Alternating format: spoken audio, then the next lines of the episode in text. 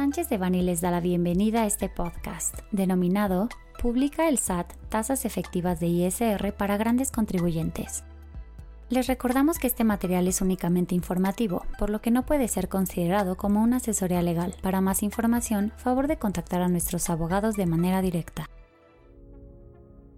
El pasado 13 de junio del 2021, el Servicio de Administración Tributaria, SAT, a través de un comunicado y en cumplimiento con el artículo 33, fracción 1 del Código Fiscal de la Federación, reformado el pasado 8 de diciembre del 2020, publicó las tasas efectivas del impuesto sobre la renta para grandes contribuyentes. Dicho análisis abarca 40 actividades económicas pertenecientes a diversas industrias relacionadas directamente con los sectores minero, manufacturero, comercio al por mayor y por menor, servicios financieros y de seguros, así como farmacéutico y automotriz.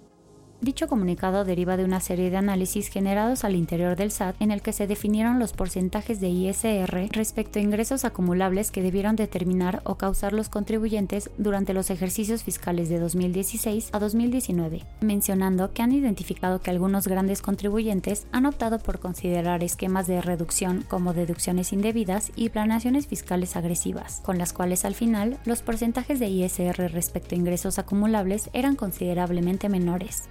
Las tasas correspondientes se determinaron mediante la división del monto del ISR causado en el ejercicio fiscal correspondiente entre los ingresos acumulables del mismo. Así, con la intención de facilitar e incentivar el cumplimiento voluntario de sus obligaciones, es que el SAT busca que los contribuyentes consulten las tasas efectivas publicadas en dicho comunicado, para medir los riesgos impositivos y, de ser el caso, corregir su situación fiscal mediante la presentación de una declaración anual complementaria.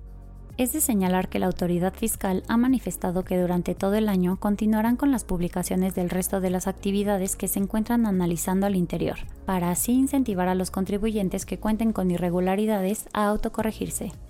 es de vital relevancia que los contribuyentes ubicados dentro del listado de actividades publicadas en el comunicado, así como las que se publiquen en un futuro, realicen un exhaustivo análisis y revisión de su situación fiscal actual, para optar por la autocorrección en caso de contar con irregularidades y minimizar la posibilidad de revisiones más profundas por parte de la autoridad fiscal.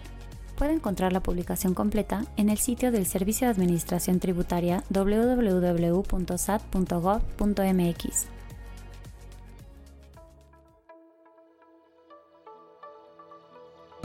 Este contenido fue preparado por Guillermo Villaseñor Tadeo, Luis Antonio González Flores, Pedro Ángel Palma Cruz y Eduardo Barreira Reynosa Monterrubio, miembros del Grupo de Práctica Fiscal. Para cualquier duda o comentario de este material, favor de contactarnos directamente o visite nuestra página www.sanchezdevani.com.